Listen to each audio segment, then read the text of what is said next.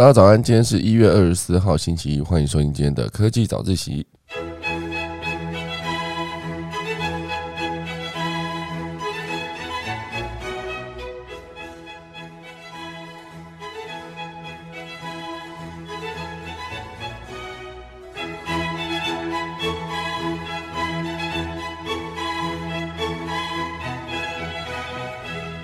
好的，今天科技早起要跟大家分享几则。呃，第一段是会跟大家聊到的是 Meta，好，Meta 就是 Facebook 改名之后的公司哦。现在其实已经讲很久，还是每次提到的时候，还是会再提一下 Facebook。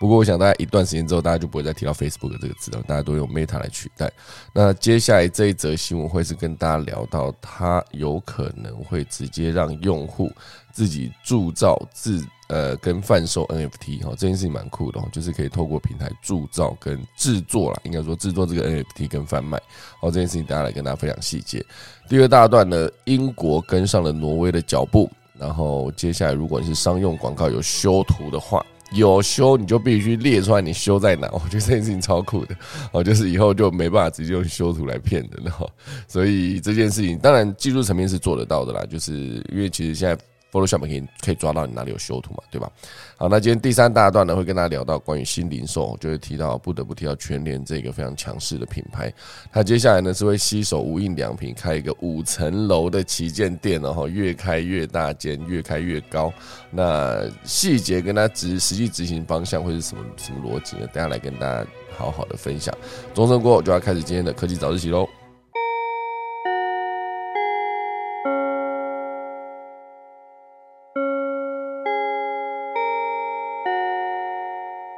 好的，今天第一大段呢，跟大家聊一聊跟 Facebook 有关的新闻。当然，第一大段会先讲到，就是呃，Meta 可能会让用户直接制造跟贩售 NFT。哦，这件这个新闻是来自于商业周刊。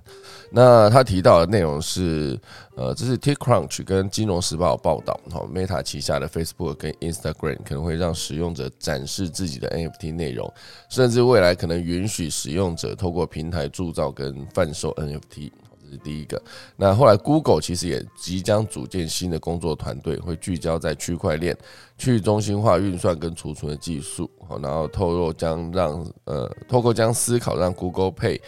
服务能够与加密货币结合应用的可能性，哦，这其实就是两大巨头都纷纷在呃有动作频频哦，这种逻辑。当然，这是因为之前 Line 哈 Line 它其实也宣布了进军 NFT 的发展，哦，显然这个扩大元宇宙发展的 Meta 也不会错过 NFT 的市场竞争，因为其实目前为止呢，NFT 在全球算是一个非常火热的一个状态，哦，就是很多先进者，比如说卖猴子的那一个哈，它其实。卖出了猴子跟 猴子之后，卖出之后再转手的价格，其实都是水涨船高，非常非常的高。好，这是 N NFT 的部分。那当然，Google 也说接下来会扩大布局区块链跟去中心化运算的应用。哈，所以就是每一家都在做这件事情。那如果说呃这件事情火热到了一个极点，就是其实我在周六的时候，在我自己 Facebook 的动态墙上面，我就。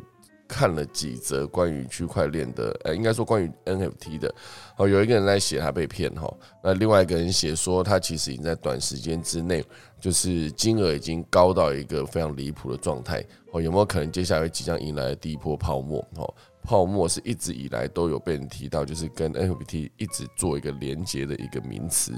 哦，就是高到一个程度之后。这个泡沫化，其实严格说起来，当初那个呃 Web 一点零的时候也是这样子啊，就是一开始大家就是只要你有一个网站，哦，甚至只要你有一个网址，哦，就可以拿到非常多的投资。那大家一直一直一直往上叠，那呃我投资，然后他卖出，然后卖出之后转手再卖，我就价格更高，就是一直在转手过程中，哎，最后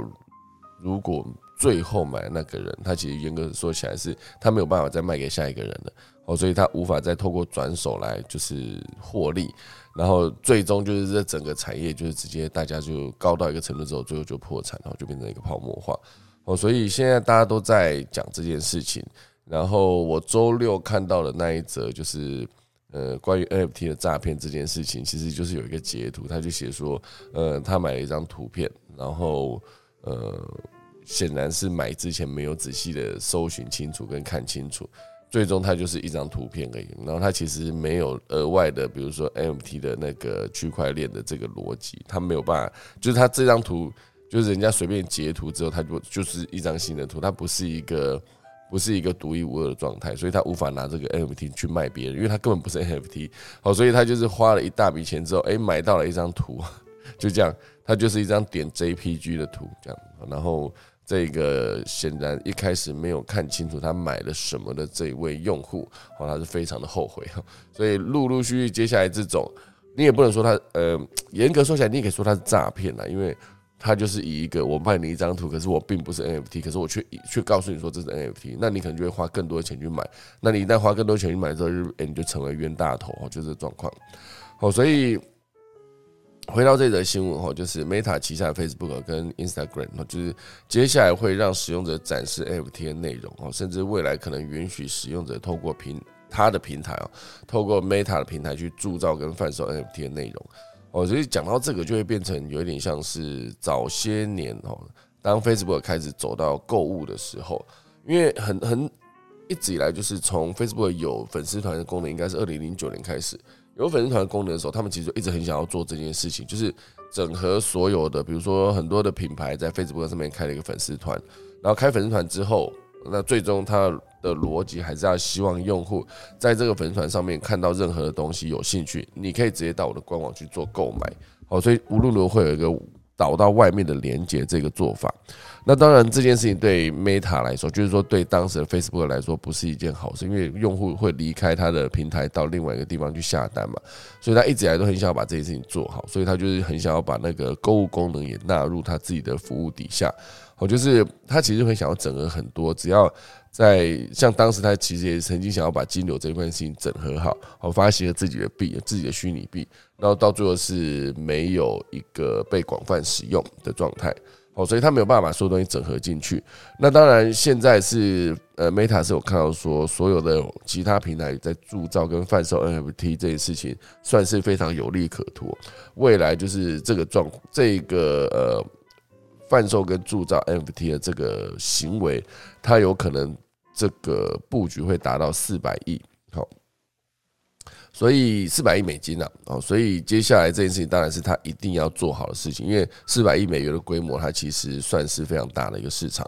那当然，以目前全球最大 NFT 交易平台是 OpenSea 哈，已经融资三亿美元哈，那市场估值更成长到一百三十亿哦，而且在半年前估值其实是十五亿哦。半年前十五亿，经过了六个月，它成长到一百三十亿啊，其实是非常高的一个数字。好，所以明显增长非常的多嘛。那当然，Facebook 看到这一件，我 一直叫它 Facebook，它其实是 Meta。Meta 看到这个呃有利可图的状况下，它绝对也会想要去做这件事情。那当然，除了刚刚讲的 OpenSea 哦，美国的加密货币的交易平台就是呃 Coinbase 哦，它其实也跨足 NFT 的市场，包括 Twitter 啦，好 Reddit。甚至 Line 哈都宣布推出自己自有 NFT 的交易平台，好，最终大家还是希望你可以有一个平台，平台上面才可以有获利的机会。那更何况 Meta 它其实本身就手握了，好像也没有没办法说它是越活跃用户啦，就是二十九亿的人口，在全球七十亿人口里面，它有二十一二十九亿的用户哈。那如果这么大的平台，然后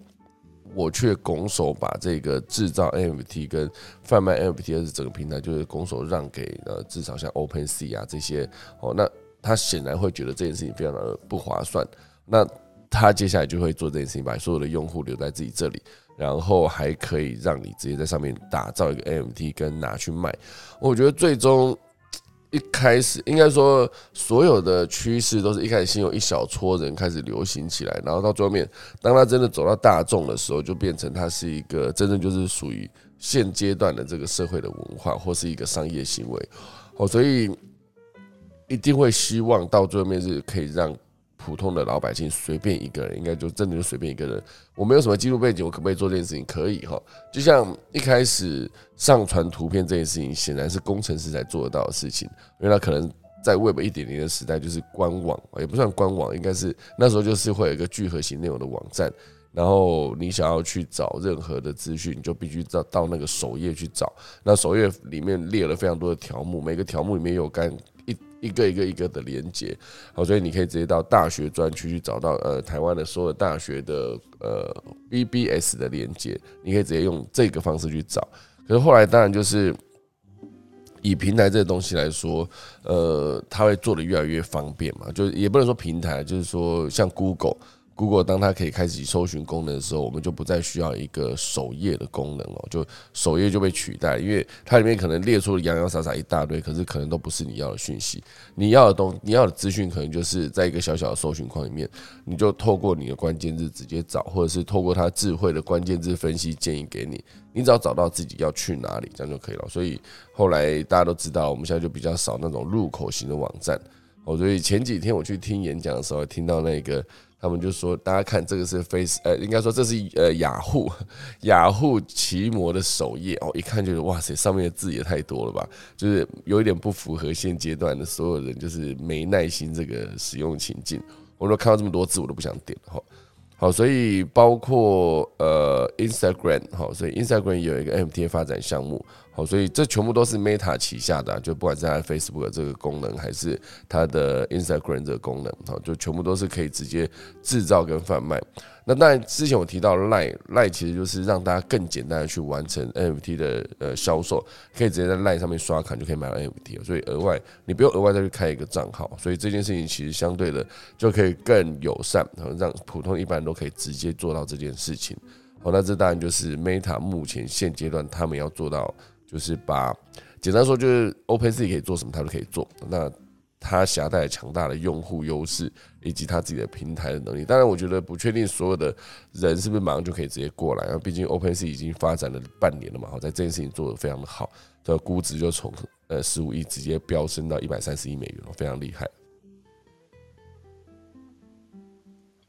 好，那当然，关于 Facebook 呢，还有其他的另外一则新闻想要分享给大家。哦，就是 Facebook 这件事情，其实它是一个行为了。然后，暗赞这个行为，暗赞这个行为，其实当初这一个设计，直接影响了全世界，哈，影响全世界，这是没有错的一件事，哈。脸书一个小小的功能，暗赞这个行为，竟然能够颠覆整个行销业，改写社群媒体。但是，哦，当初设计这个暗赞这个功能的创始人们，纷纷感到非常的后悔，哈。呃，我不知道大家对于暗战的这个理解是怎么样哦。其实像我自己，我是不暗战的。我看到所有我想看的东西，要么我就看过去，哦，就是要么我就直接留言哈。所以我不会在呃看过去什么事都不做，跟呃留言中间有一个暗战的选项。我不知道为什么我就是这么不喜欢暗战就是呃你要我去分享文章可以，你要我去留言我也可以，可是你叫我去暗战，我就是很很。很不想做这件事哈，当然这个是以我个人自己在跟呃我自己的 Facebook 的好友互动的时候，我是这个逻辑，包括那个 IG 按爱心，其实我也不想按啊，我不知道为什么，就是很坚持一个不按赞不按爱心的人，那可是。我在经营社团，因为应该说我在经营呃社群的时候，就是我的空姐忙什么的粉丝团，哎，我我倒也是会按赞，因为那个留言真的太多了，就是成千上百则，我不可能每一则都回去去回留言呐。哦，虽然我现在在 现阶段进行的新新项目是店长忙什么，以及上呃之前上礼拜上传了一支叫做哎上上礼拜已经上上礼拜哈，叫做一检师忙什么，那个留言其实。就是好几百则，我都还是全部有去按赞吼，然后 留言的部分就是，如果他有一百则留言，我就就回一百则。可是，一旦当他超过七百则以后，我就没有办法每则回到留言了吼。所以，这是我自己使用的习惯啊，不见得每个人都跟我一样。我还是有非常多人喜欢按赞跟按爱心，IG 按爱心哈。所以，呃，这个功能哦，今天这个第二。一之二这一段新闻会跟大家聊到，就是赞这个按钮，它其实是在二零零七年的七月出现的。好了，当时那个 Facebook 的动态消息推出还不到一年，而这个团队设计师他叫做皮尔曼，哈，建议开发新功能，就是如果你对这个呃动态消息感到有兴趣，可是你又不想要打这么多字来回应的话，好，那你要怎么样去？表达你有看到这则新闻，而且甚至有表达支持的意思。好，那当然上面有写到说，特定文章是包括，比如说朋友找到新工作啦，啊，朋友订婚啦，或者他去了一个度了一个很酷的假。好，就是如果你遇到朋友订婚或是找到新工作，你像我都一定会在底下留言恭喜恭喜，而且还不是只留恭喜两字，我一定留恭喜恭喜然后四个字好，所以这是我自己算是有一点接近机械式的赞美好，可是，一开始在二零零七年七月的时候，他们就在思考说有什么东西可以直接取代这种机械式的赞美好，所以这个皮尔曼跟他的合作伙伴罗森斯坦呢，就想到把这个点子概念化，好就。如何在他们创造的庞大社创造的庞大社群网络中，让人们以最轻松的方式表达一些正面态度、跟爱还有肯定？哈，所以罗森斯坦呢是粉丝专业的产品经理，然后刚才那个呃团队设计师暗战的团队设计师皮尔曼，哈，这两个人合作之后呢，他就想到了这个，哈，就是暗战这个功能，哦，他认为这可以增加用户跟商业行为的互动，哦，你可以替人们喜欢的页面制作广告，啊，也可以。向喜欢类似页面的用户广告某一个粉丝专业哦，所以这个不费力就能表达赞同的方法哦，显然就可以用来排序贴文哈，替广告带来价值哈，不需要用户以明显的方式在脸书上面分享，就能悄悄的找出用户的兴趣。好，所以简单说，你按了越多的赞，好，这个按赞其实有包括两两个层面了。好，一个层面当然就是你在单则动态上面，好去表达你的支持，好就表表达你看到了，也表达你想要给这个用户的呃关心或者恭喜祝贺之意。另外一个按赞当然就是你喜欢哪个粉丝专业，你就去按哪个粉丝专业的赞，哈，所以就等于是 follow 跟追踪的意思啊，只是它是直接把它变得更具象化，有一个画面样子，就是按赞有一个赞这样子按下去，这样就变成你是他的粉丝，哦，所以。一开始哈，他们其实不是把它叫做 like 哈？一开始这个按赞功能并不是叫做 like，而是叫做 awesome 哈，就是 A W E S O M E 哈，太棒了哈。当然一开始他们也在考虑要用什么符号来表示这个太棒了，就是比如说用星星啦，或是大拇指啦哈等等。最终他们就是原本是设计出了新型的太棒了的按钮原型，但是这个计划因为种种原因一直停滞不前嘛，哦，所以后来呢？呃，他们最终还是决定要用按赞这个功能来取代他们原本讲的太棒了哈这个功能，所以最终就出现了这个拇指哈，就是这个团队其实当初也是找到另外一个合作的团队，就两个团队合并一起把原本的 awesome 改成了那个太棒。我觉得决定图示也是用拇指向上承袭脸书的传统哈，比如说像 poke 一开始搓一下也是手的图案。哦，即便是如此呢，他们还是拖过了一年半才推出暗战这个功能。因为一开始马克·佐克伯对于这件事情显得不太热衷哦，所以经过了好多次的检讨跟那个改进之后，最终哦，连执行长也是比出了大拇指哦，就是最终他比出大拇指说好，我让这件事情直接上线。所以二零零八年的十二月，这一个团队就直接让这个暗战的功能变成了一个每则天文底下都存在的一个。必须的一个存在哈，所以最终暗赞这个功能，当然大家就知道，一上线之后，你就会知道它其实真的是影响非常的大。它可以快速的，不只是表达你跟朋友之间的沟通跟连接，包括你跟 Facebook 之间，它其实也可以大量收集你的喜好，以及你可能会对，比如说你暗赞越频繁，就代表说你跟这个人越亲近嘛。那你都暗赞都不暗赞，就代表说这个人可能你跟他就是不太熟。哦，所以这一切一切对于收集资料来说，就是一个非常好用的状态。当然，后来大家都知道了哈，就是呃，用户在网站上面按赞某样东西的时候，就提供了宝贵的资料给脸书。好，但光是呃，用户光是造访资源按赞的网页，脸书就会直接在访客浏览器里面植入 cookies 哈。这 cookies 其实就可以后续就可以追踪一些你到底去了哪里。然后，这其实听起来就很像是呃。就是脸书的一个黑历史哈，这种概念，因为它可能还有一些隐私的问题嘛，造就造成一些隐私的问题。好，所以当然暗战这件事情，最后，好，这最简单的功能，让眼脸书的业绩飙升，因为它互动变得更简单，跟更直觉，也变得更更密切。好，所以让用户轻松表达自我的过程中，呃，后来还让脸书踏上了令人不安的道路。因为按赞这个行为，到最后大家知道吗？按赞其实后来它是有拉出一整条，你可以按爱心，也可以按难过，按大笑等等，都其实是一个很简单就可以完成按各种情绪，因为其实各种情绪也是当初很多用户敲完了好几年才出现的各种情绪哦。因为一开始只有赞，可是当你发现，呃，有一个朋友他就发了啊，我的狗狗过世了，那你总不能在这个地方按赞。按赞虽然是表达关心自己，可是好像按赞就是表示哎不错，死得好，也不能这样的嘛哈。所以最终就还是会有一些难过、哭哭的感觉，就可以有更多其他的 logo、其他的情绪让可以去让你去按哈。所以，当然，为什么后来这篇文章有写到说，这一些设计这一种呃暗战功能的人，最终他们表示后悔，而且而且这些人就是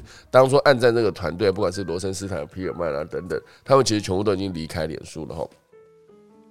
因为他们发现这个暗战的按钮让人逐渐的成瘾，而且脸书还得以收集超出脸书范围的资料，哦，所以这个最终就是做出这个功能的人，他们觉得非常的后悔。我觉得一开始就像一开始做出原子弹的人，他其实也是希望战争赶快结束，就没想到就是 他做出的东西就变成一个世界上面，只要你拥有核武就是一个强权然后，就可以甚至可以拿来威胁其他国家的和平等等。这其实全部都是一开始设计某个东西的时候始料未及的后续应用跟改变之后，所以他们觉得啊，我后悔设计出这个东西。然后。他们就会发现说，自己做出来这个暗战的功能，造成了社会的纷纷乱，还让前雇主毫无节制的收集用户的资料。哦，所以他们现阶段到了现在二零二二年，他们还是觉得当时做的事情是对的，但是没有想到脸书会用后续这个大量收集资料的方式来来，呃，这样子收集用户的隐私啊，破坏，然后为了自己的商业利益嘛，好。所以无论如何啦，暗战就是这个征服了网络嘛，脸书也确实大获全胜，不会拿，要不然他也不会拿到二十九亿的一个用户。那后来现阶段，当然大量收集资料的时候，可能会需要大家会希望知道说，我资料是被你收集了哪些，以及会用到哪里去。好，所以当脸书开始有自己商业模式之后，前朝开始涌入嘛，数十数以十亿计的不断被。脸书吸走的传统广告营收，全部都变成脸书的金库了哈。好，所以当然，行销这件事情哈，就当初其实很多时候都是一个小小的点子可以改变一切。我就是我想说，我按一个赞，能让你变简单的好用，呃，应该说简单的跟呃我的在我的平台上面跟其他用户互动，或者简单的在我的平台上面跟其他的商业粉专去做互动连接，其实全部都是。用一个简单这个东西来改变了这一切，我觉得你简单按一下就可以了哈。就其其实就像一开始你加了好友，你一开始第一句话不知道跟他讲什么，就按着戳一下这样哈，戳一下感觉就很简单哈。我这个当然现在啦，很多人在使用脸书的时候，就包括我自己一直在讲了，我一直有人来加我，可是我都不知道他们是谁嘛。所以最终就是只要没有那一个呃一开始丢个讯息来说他是谁的时候，我通常都会要么我就丢个讯息跟他讲说，请问你是谁这样，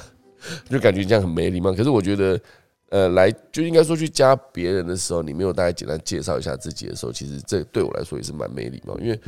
我我就是不知道这个人是谁，而且就算他的账号上面有写说他是谁谁谁，可是我也不知道这个人加我到底要干嘛。那通常。因为我自己在我自己的那个账号上面也会写说我自己的工作项目是什么，我做了什么粉丝团啊等等，那他们会觉得很很好奇，就觉得哦，觉得看过你这个作品，所以来加你这样。可是加完以后就是一辈子不会互动哦，就是而且其实我的动态也发的没有很多，所以我就不懂大家加我到底要干嘛哈。这其实是一个我觉得很困扰的一件事情哈。当然后来我就是选择就是全部按按按那个拒绝哈，就这样这样就很简单哈。哦，所以当然，关于脸书，刚才一开始是提到是他们会让呃所有的用户可以直接在自己 Meta 的平台上面铸造跟贩卖 NFT。那第二个当然就是提到说，呃，那个一开始设计暗战的这个团队，后来有些后悔哈。那当然这边还有另外一个，就是在虚拟世界里面，其实呃，脸书也正在做一件事情了，就是 Meta 元宇宙。接下来会直接在他贩售的所有的 Oculus 的头盔里面去做更大量的动态捕捉，比如说，应该说你脸部的表情啦，或是你眨眼啦，或者你皱鼻啊，全部都会变成一个你的生物特征，可以变成拿来收集，还有你的瞳孔运动、身体姿势。呃，这是一个广告，这吓死我！哎，还还关不掉，是什么意思？打出来！好，我觉得这一则新闻里面直接插广告，真是有点恐怖。等下这排再来一次啊，奇怪，这广告而且还直接有声音的，有点扯。我先把这个广告关掉好了。好，好，所以总之呢，刚才提到就是在呃，脸书接下来设计的元宇宙里面，它其实它自己的头头戴式装置是可以收集更多的生物特征来做资料分析跟收集，呃，它可以很清楚的知道说你在任何比如说元宇宙里一定有它设计的所有的你可以看到的东西，哦，它可以判断你到时候在看到什么东西的时候真实的反应是什么，哦，它它的概率会有点像是。在那个呃，超商后面，然后就是店员的呃柜台，店员不都在柜台嘛？柜台后面上，应该说柜台上方就有那个荧幕，那荧幕上面就是有广告嘛。那广告广告的那个荧幕上面还有一个，算是他可以判断所有的呃在排队的人到底有没有看这个荧幕，他会记录到底有没有人去看，就是记录去看的人是男生还是女生等等。这其实全部都是一个收紧的生物特征，也不算生物特征，应该说它可以用更清楚的定义去看它自己的广告的成效。哦，所以之后在 Meta 的这个元宇宙里面，你只要一旦戴了它的头盔，这头盔戴着的时候，它就是有机会更清楚知道你看了什么，以及对什么东西有兴趣。哦，这件事情是非常厉害啊，我觉得。好，所以呃。这边当然还有另外一则关于元宇宙的相关的消息啊，就是上礼拜有提到的微软，它其实就是收购了这个动视暴雪嘛。那有没有可能接下来它会变成一个呃元宇宙的主宰哈？因为游戏其实还是最重要的一个存在，它其实大量会吸引所有的玩家跟使用者大量投入时间在这个游戏里领域里面。哦，所以这个呃有一篇报道就在提到说，呃微。软哈砸了一点九兆哈并购了动视暴雪，它其实是双赢的状态。当然上礼拜也有提到说，微软就是买的动视暴雪，其实是一个赔钱的状态，就是每个人都还在评估说后续它的发展会怎么样。然后就包括暴雪，它其实本身有一些问题，它虽然有拥有强大强大的 IP，可是它的 IP 有一些是使用者在呃抗议哈，就是原本的铁粉觉得他们的呃。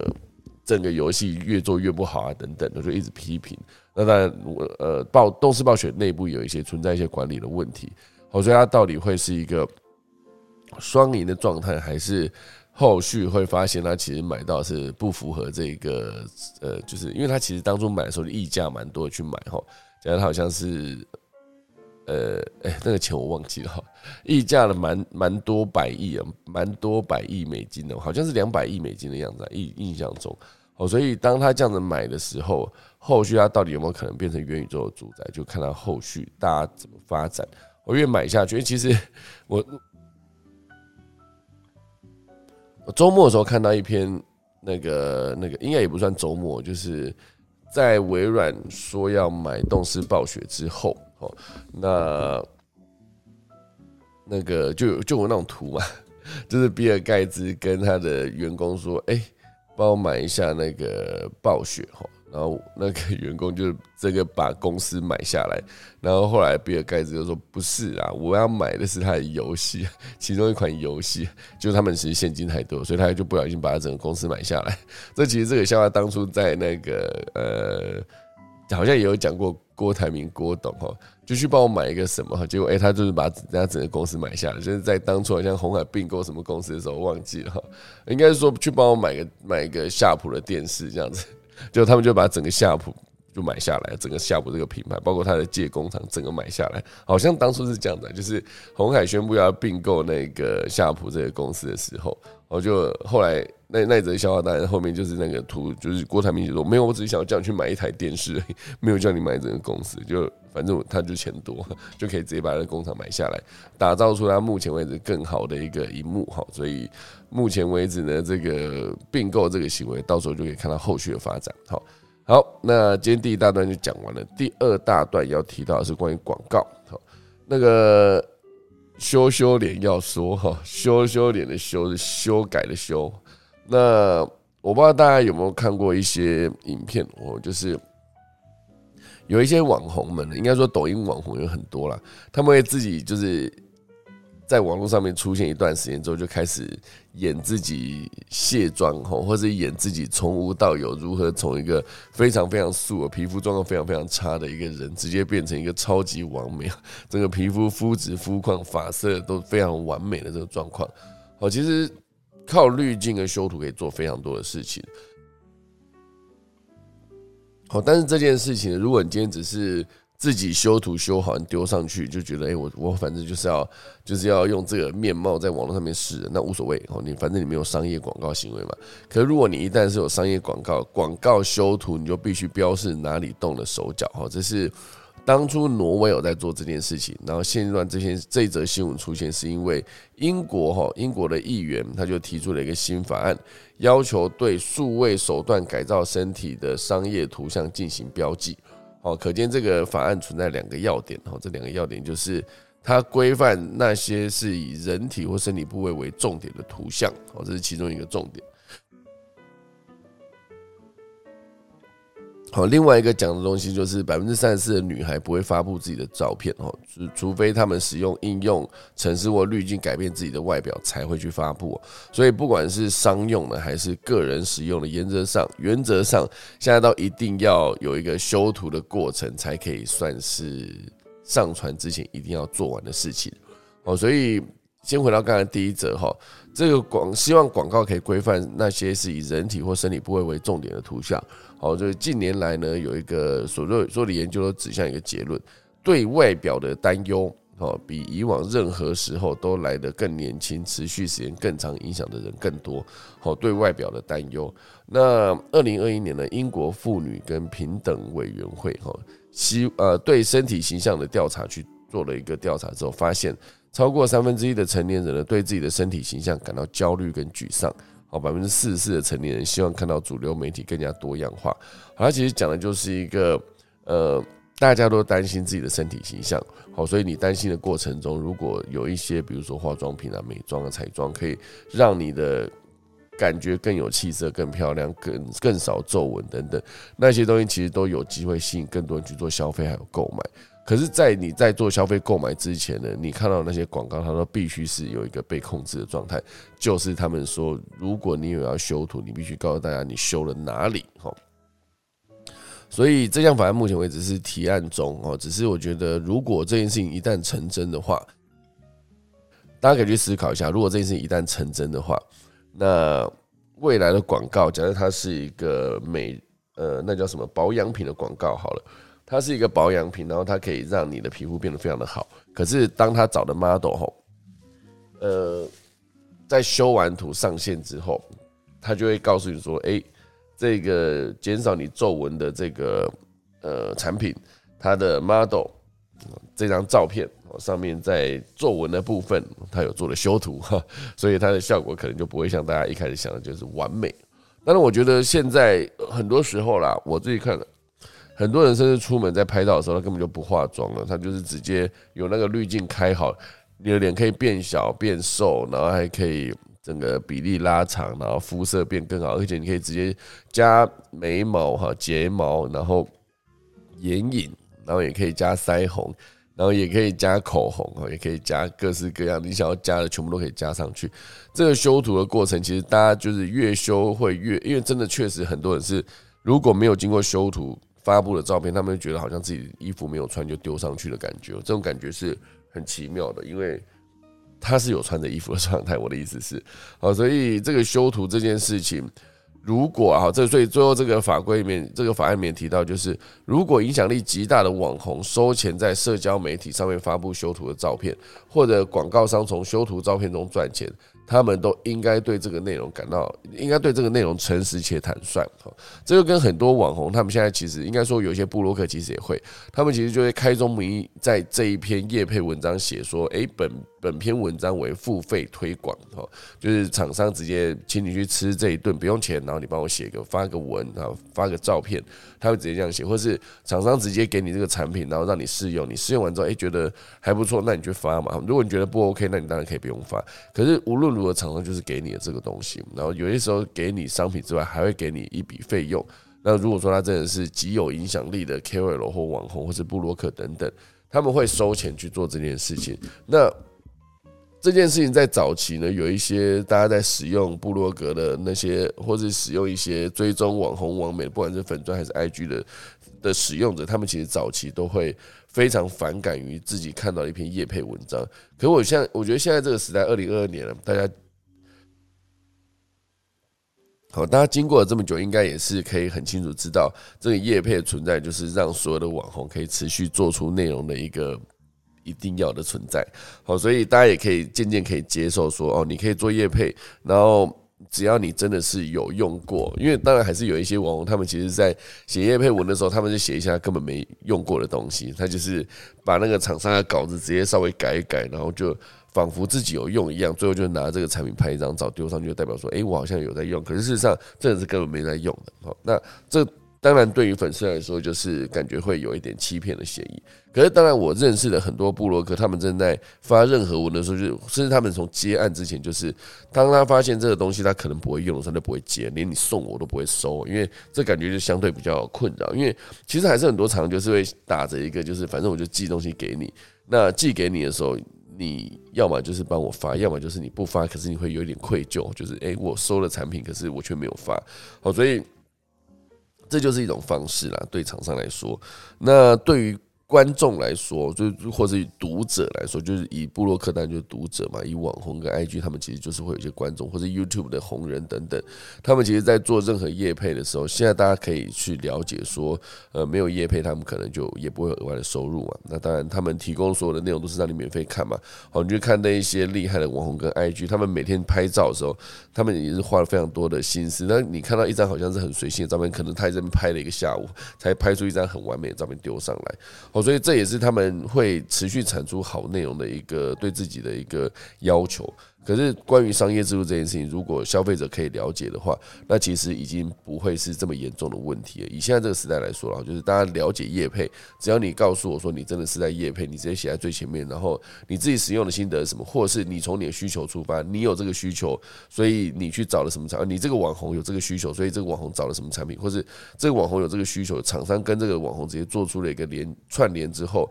就可以做出什么样的商品的开箱吼跟。后续如果大家真的有兴趣要做导购，就可以直接去官网做购买。这其实就是一个现在大家都很熟悉的一个流程。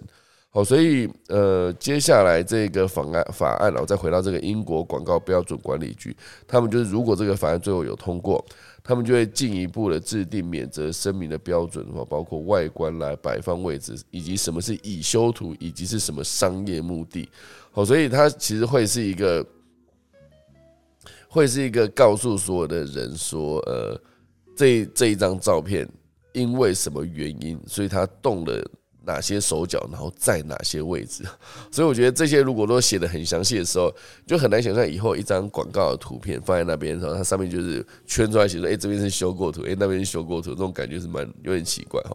然后这边我不知道大家有没有看过一个广告，就是它其实是。呃，一个缩时摄影，他就找了一位相对气色比较差，然后长相也没有这么完美五官的这种 model，就直接去拍了一张照。然后拍一张照之后呢，应也不能这样讲，就是在他完全素颜的时候就开始帮他化妆嘛。那整个过程他都用缩时来记录，就是帮他化妆，化妆过程中就补完妆之后就然后还打灯，打完灯之后就按了一张照片之后，按一张照片之后，他就把那张照片直接进后置，直接去做修修图，好，比如说让脖子可能变得更比例更好，细一些，然后再长一些，然后眼睛可能左右原本没有对称，一一大一小吼，就是或者是那个眉毛一高一低，他全部做了调整之后，脸在脸颊变小，然后光越打越好，然后肤色应该说整个皮肤吧，就是所谓的磨皮功能啊，你可以直接把所有的脸上的痘痘啊、斑啊，或是一些皱纹全部都磨掉，就仿佛这整张脸的皮肤是完全非常完美的状态。然后就整个把这整个缩时的影片直接做完之后，包括那个修图的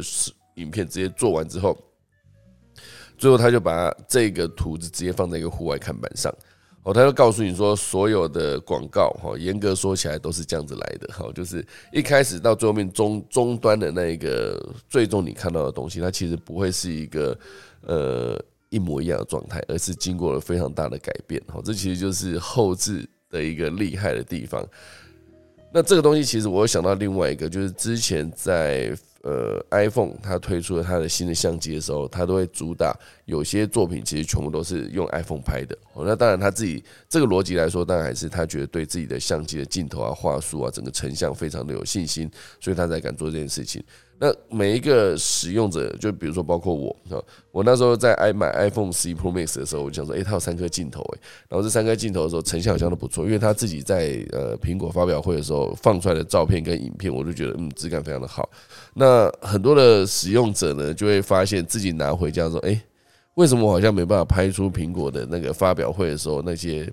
demo 出来的影片，吼，就是或是照片。那当然有一些网，应该说有些导演他其实也是用这个来做。最终你会发现说，其实灯光灯灯光还是非常非常的重要。你如果灯光打得好的话，应该严格说起来就是，比如说像 GoPro GoPro 这种那个那个什么运动相机，其实只要在外面太阳光很足够的情况下，GoPro 拍出来颜色都非常的完美哦，就是很鲜艳，然后又很清楚清晰哦，所以。最终那个所有的摄影成像还是跟光有关系啦。如果你光够的话，你还是可以拍的不错。哦，所以这就是为什么很多导演会说我这个整全片用 iPhone 四拍摄完成。那当然，全片用 iPhone 四拍摄完成的过程，他没有告诉你的是，他可能的整个灯光厅有好几十个人，就是为了帮这个 iPhone 补足他可能，因为他跟真正的电影摄影机比较，还是一定会有落差然后。就是那种锐的那种摄影机。他不可能真的做到像锐的这么好，毕竟呢，人家那种专业摄影就是也不是作假的。虽然现在很多你在小小荧幕上面看，你可以直接透过后置软体直接去套一个滤镜，然后让你的作品看起来更有，比如说更有电影感哈。电影就是会有一种好像没那么清楚，可是他又有一种呃很文青的 feel 嘛，这种感觉哈。所以我觉得电影感大概严格说起来就是这样子。哦，那所以再回到这一则新闻啊，如果最终这些呃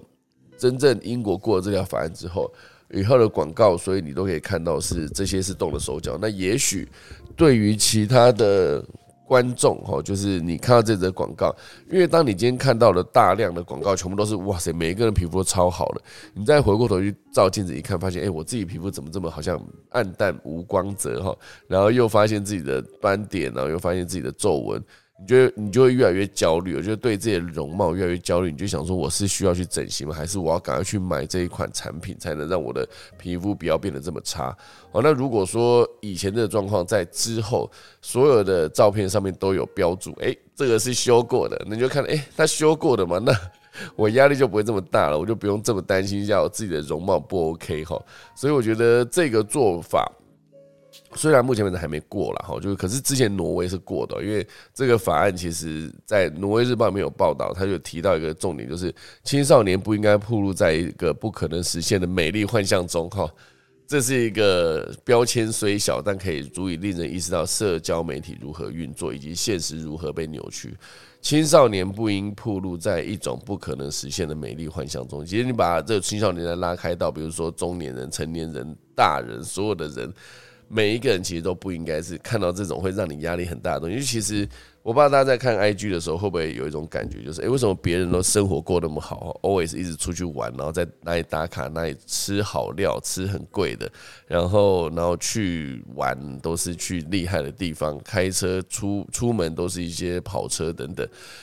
就上面每个人的生活状态都非常，其实最早从那个 Facebook 的状态应该也是这样，就会发现，哎，为什么别人都过这么好？为什么再转头看一下，哎，为什么我自己的车子就是没人厉害？而人家全部都是那种两门那种超跑的，零到零百加速是二点九秒这一种，然后还有好几台，然后就想说，哎，为什么别别人这么有钱？看来会相对有点自卑跟焦虑，就觉得好像在全世界每一个人都必须要有两门超跑，零百加速是二点九秒这种状况，为什么只有我的没有？哈。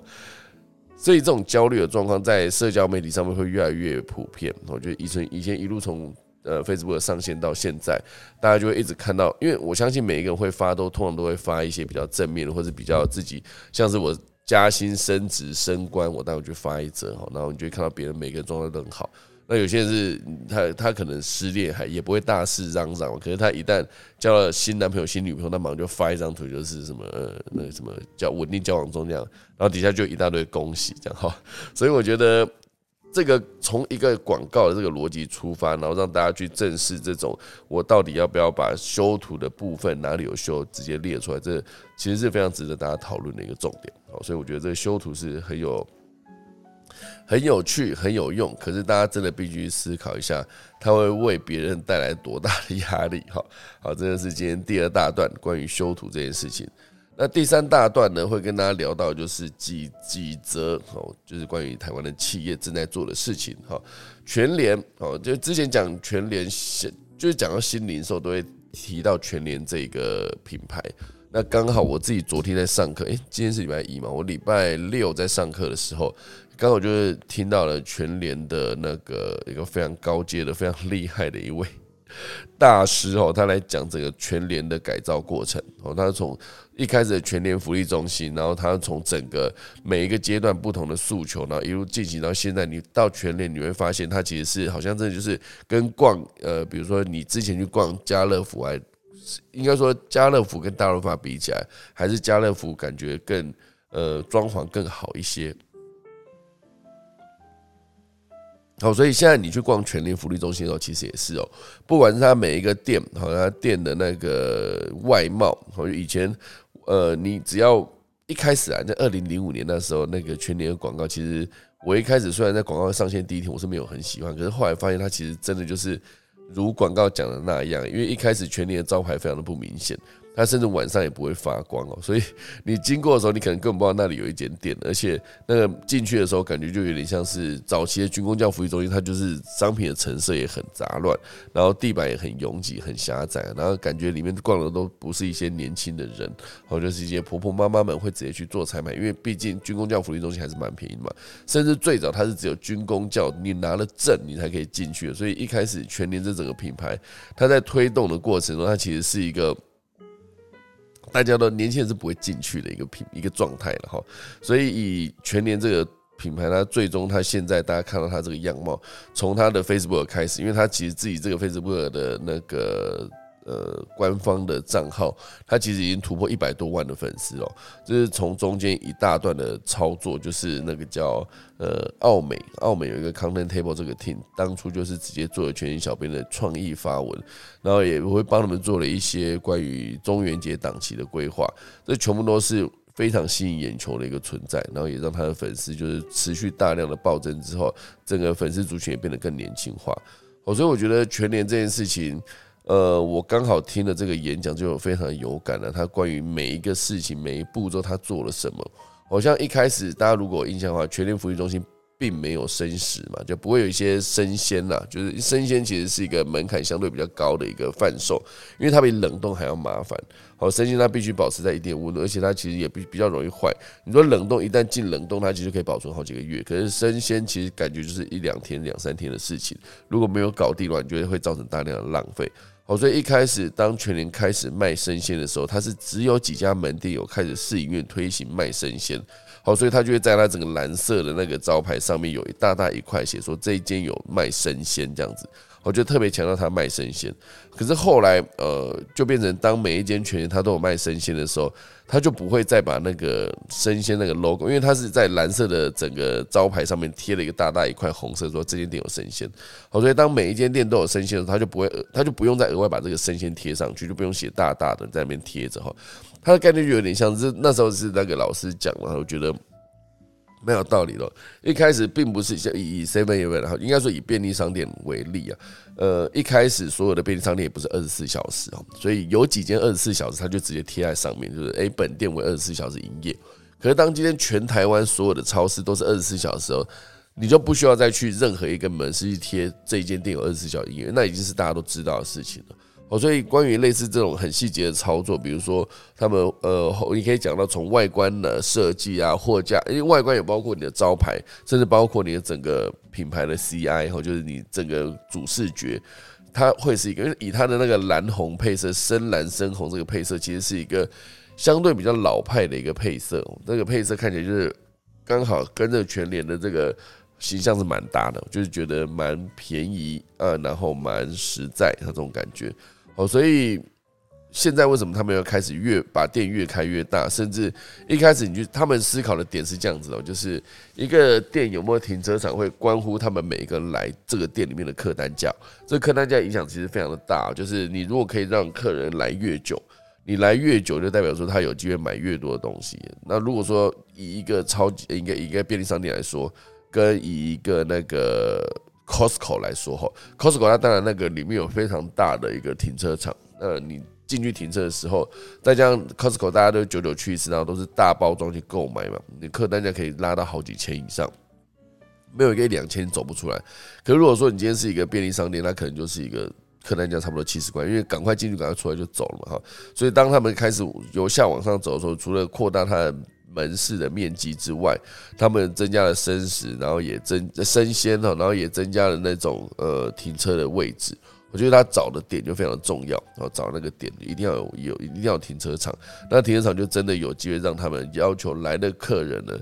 呃，不只是一个人来，而是全家来。如果全家来的时候，就就可以买到属于全家都可以用到的东西，就各自有各自要买的东西。啊，那个爸爸妈妈可能会去买下周要吃的食物，我觉得那个食材，那小朋友们可能会去买零食，哈，等等这些东西都是他们可以去往呃往上去走的一个方式。那当然，这我我那在这两课里面还听到另外一块。另外一块是关于那个他们的冰箱有几个柜这件事情，因为冰箱有分成冷冻跟冷藏嘛，他就去列出说他目前为止有多少个冷藏柜，然后有多少个多少个冷冻柜，这全部都是他们在做生生生鲜的一个强大的武器哈。这算起来他们的呃这些数字是非常厉害的，甚至在这堂课里面我还听到最后一个我觉得蛮有感的，就是他来拿自己来跟那个亚马逊做比较。它比较的概念就是用平效来算，那当然，亚马逊它其实是那个呃线上的电商嘛，它没有一个不是说像全联是完全是实体店面这样子。那它比的东西全部都是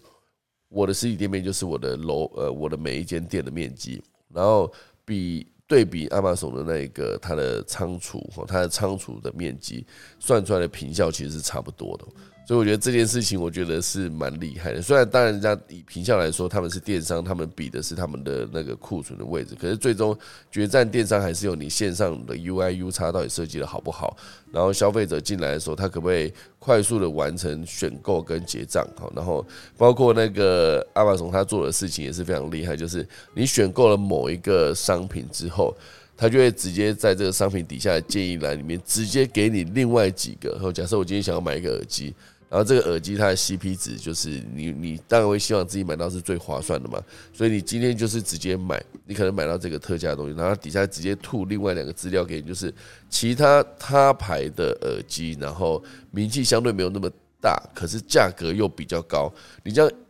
一看下去就觉得哇，那我买现阶段看到的这个耳机是非常划算，CP 值非常高的，我就马上去买了哈。所以我觉得这件事情是做了非常多的设计，然后最终就还是要完成大量的完成，应该说快速的完成所有的销售，才可以让整个呃使用者可以持续不断的进来跟消费。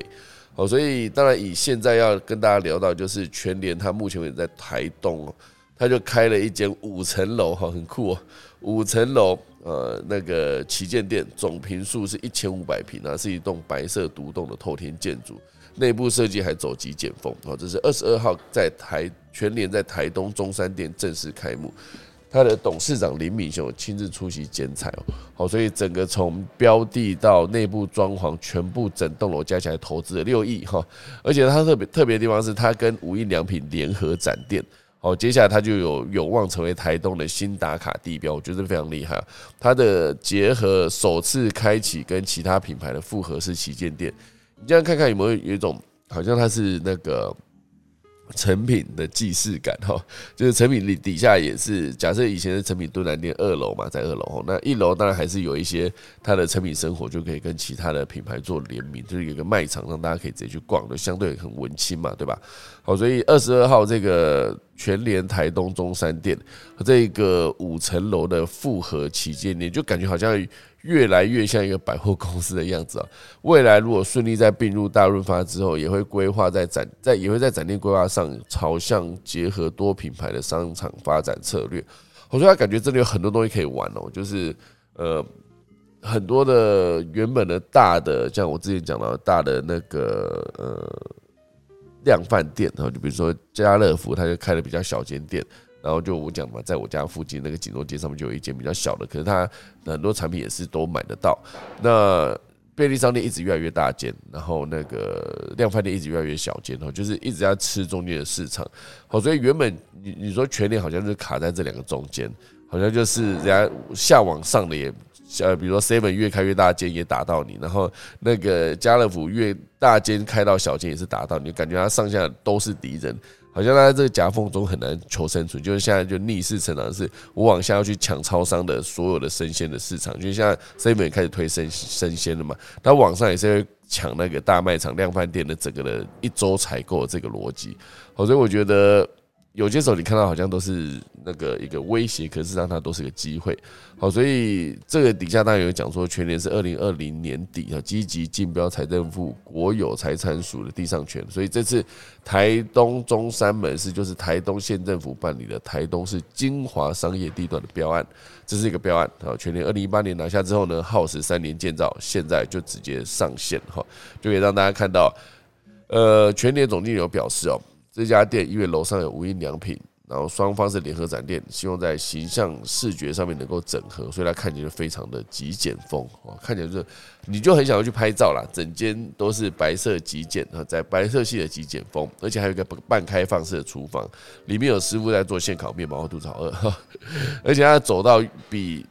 一般门市宽敞二到三倍，我觉得让消费者逛起来就是更舒适，不会压迫。甚至我那时候在上课的时候，老师还有提到说，每一间店挑高这件事情。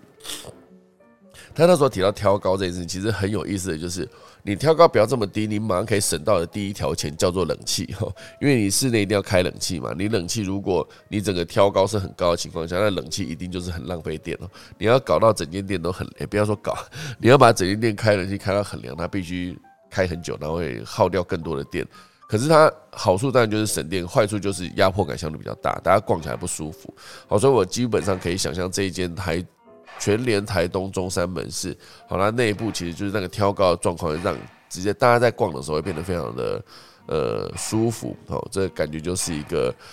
全年目前为止正在做的事，哦，原本全年内部有说这栋楼原本可以盖更高了，但是他们过去没有做商场的经验，内部也还没准备好，所以就先导入无印良品的柜位，就不要盖这么高了哈。那当然，目前为止全年真是越开越大件了，像去年全年在台北南港开了一个四千平的旗舰店。好像结合了很多外外其他的品牌，外部品牌全国电子啦、家乐福的鞋子啊，或者是啊全家福的鞋子，哈，然后还有金玉堂的文具百货等等，他就开始累积自己经营商场的经验。好，所以接下来全年会走去哪？哈，目前为止，呃，全年有一零七八间店，哈，年底希望可以开到一一零零，后就还有二十几间店正在开幕之前正在准备中，哈，所以接下来看全年怎么发展，其实就是一个新零售的一个。变革，然后就希望大家有空的话，有经过台东的中山店可以去看一下。好，好，那时间来到五十九分，快速跟大家分享一下今天农民历。好，今天是二零二二年的一月二十四号，农历呢就是十二月二十二了。哈，今天是已经是大寒了，现在哈，今天以解除扫射祭祀跟训畜，哈，训练家畜，祭当月红，呃，祭月红砂就是极少凶多，哈。所以今天算是不是一个好日子啊？你就不要去结婚了，不要去嫁人，这样哈。好，那等下钟声过后呢，就要先结束第一阶段了，可以早日起喽。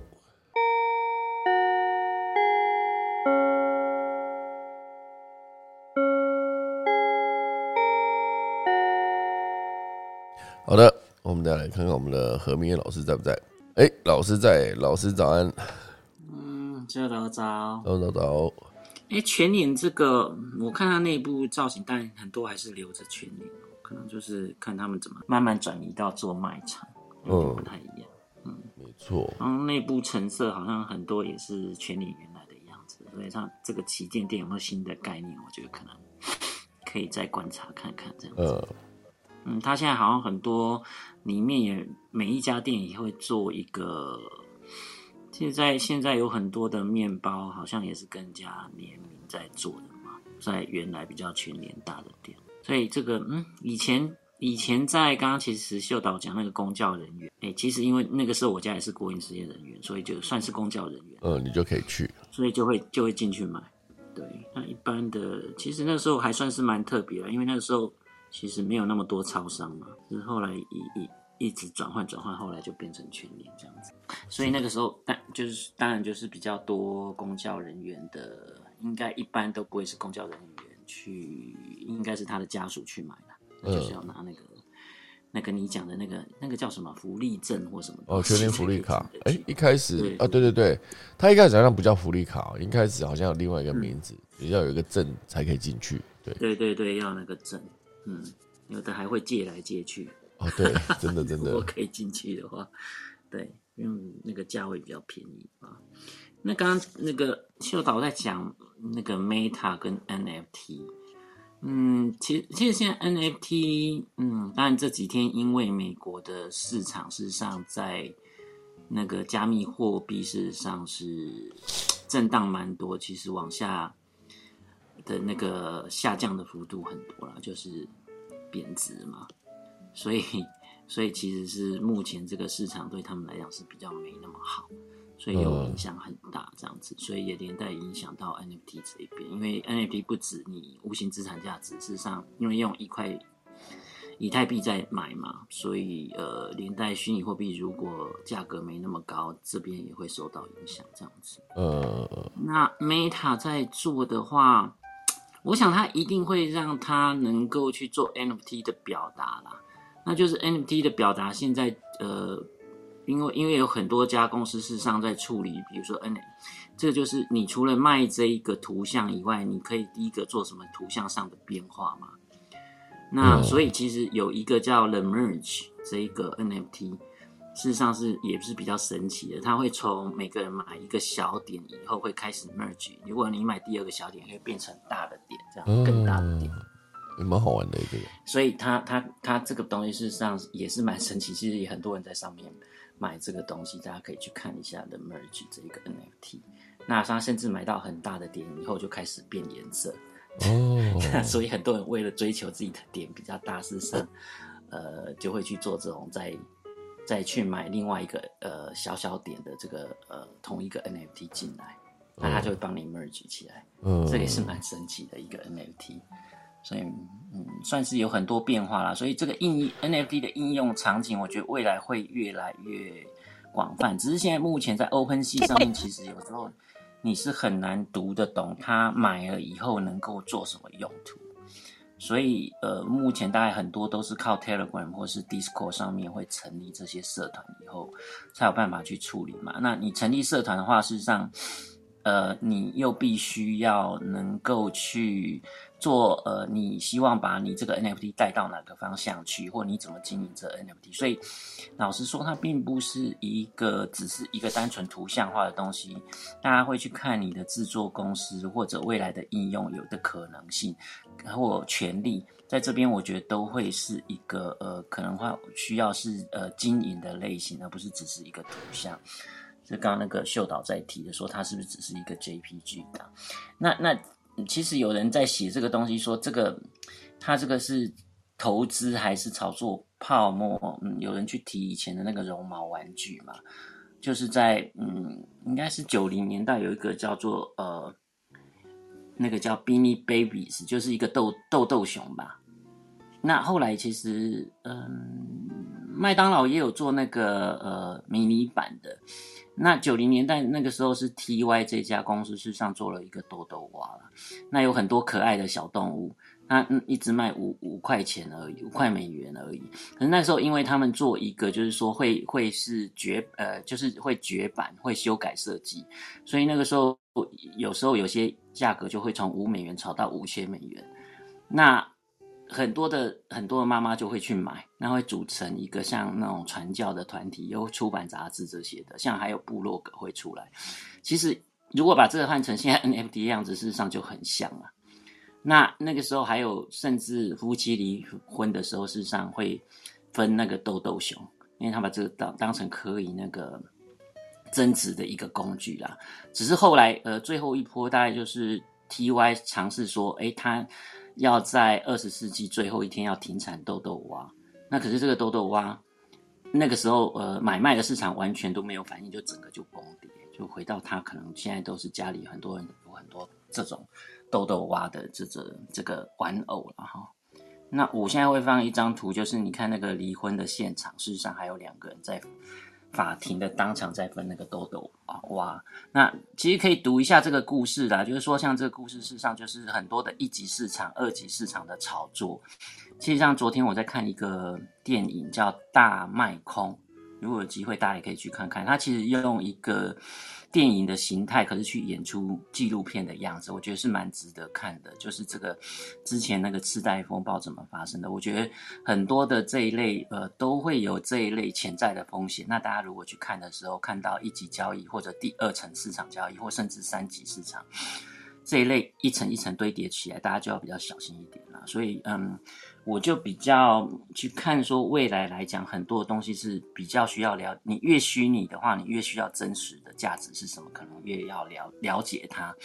然后秀导刚刚在讲说，很多东西我觉得是需要透明化。然后越来在，如果像 Meta 这种东西，他要在意的是你能够去做这种事情或者创造场景的话。嗯，每个人要有更多的自主权呐，我觉得这都是蛮重要。所以我刚刚就想到说，哎，你需要看到更真实的这个东西是什么，然后接下来很多资讯要透明，然后你可以自主去运作。那现在 NFT，我希望这一部分的呃的资讯也会越来越透明，那个游戏规则也可以让大家更为自主，我觉得这样会是好的走向。OK，谢谢老师。不会。哇，快要过年嘞！好，先这边预祝大家有一个新年如意，虎年行大运，好不好？接下来每一天，从明天二三四五，接下来这四天，每天都会祝大家虎年行大运，一路祝到礼拜五哈。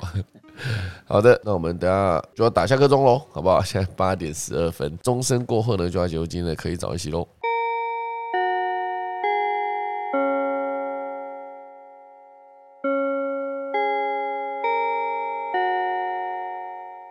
今天我们可以早些到这边，那就谢谢大家收听，我们明天再见，大家拜拜。